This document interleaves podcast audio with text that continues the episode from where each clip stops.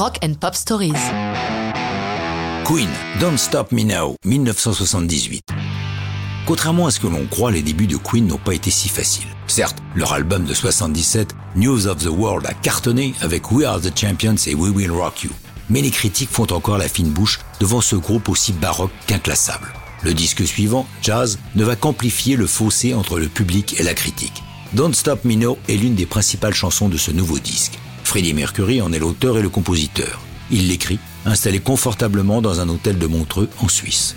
Dans cette chanson, il se pense inarrêtable dans ses délires, se racontant, je cite, flottant autour de l'extase, comme un tigre défiant les lois de la gravité, voyageant à la vitesse de la lumière. Il n'a pas peur d'affirmer qu'il se met en danger. Je suis un satellite hors de contrôle. Je suis une sex machine prête à recharger. Quel programme Brian May, le guitariste et le sage par rapport à Mercury, n'approuve pas ce texte qui correspond à la vie de Mercury à l'époque avec l'utilisation de nombreuses drogues et une frénésie de sexe.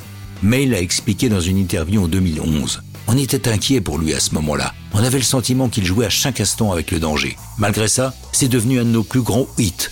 Une sorte d'hymne pour les partisans de l'hédonisme. C'était ça aussi le génie de Freddy.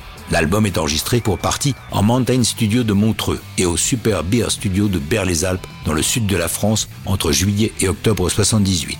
Musicalement, Don't Stop Me Now est articulé autour du piano joué par Freddie Mercury avec la basse de John Deacon et la batterie de Roger Taylor. Et Brian May Sa présence est discrète dans cette chanson, se contentant d'un solo. Il n'en sera pas de même sur scène où Brian May assurera une partie guitare rythmique sur ce titre. Quant aux voix, comme ils en ont maintenant pris l'habitude, Mercury, May et Taylor enregistrent des chœurs dont les pistes sont ensuite multipliées afin de donner l'ampleur qu'ils souhaitent à la chanson. Don't Stop Me Now est publié en single le 5 janvier 1979 et se retrouve numéro 9 en Grande-Bretagne et seulement 86e en Amérique. Bien qu'intitulé jazz, l'album comporte toutes sortes de styles de musique différents, mais pas de jazz. Il est classé numéro 2 en Angleterre et numéro 6 aux États-Unis. En 2011, les fans de Queen votent le refrain de Don't Stop Me Now comme le meilleur texte de la carrière de Queen. Ça se discute, mais ça, c'est une autre histoire de rock'n'roll.